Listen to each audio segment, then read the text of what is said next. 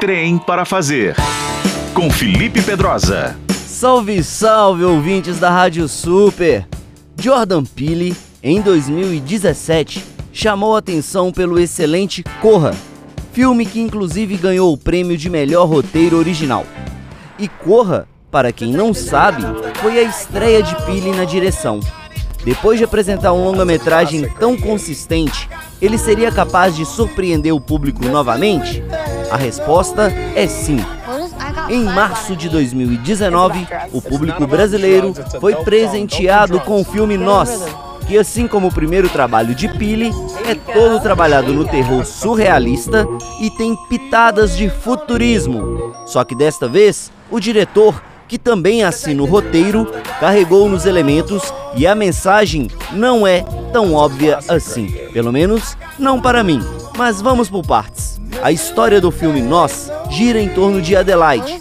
Casada com Gabe, ela resolve passar o fim de semana em uma casa litorânea que pertencia aos seus avós. O grande problema é que na infância, em um parque de diversões ali da região, Adelaide sofreu um trauma, um certo acontecimento que marcou para sempre a sua vida.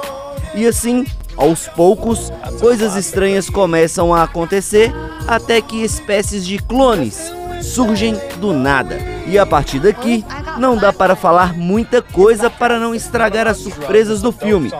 Mas como eu disse no começo da coluna, nós é carregado de sinais.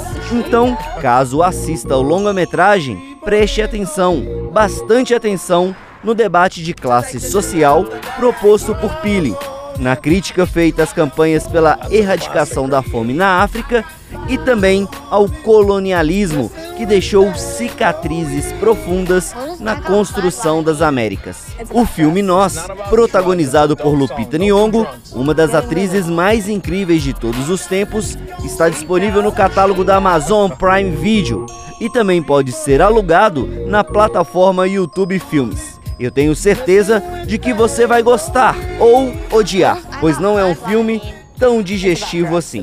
Quer opinar sobre essa dica? Me encontre no perfil Trem para Fazer no Instagram. Felipe Pedrosa para o Manhã Super.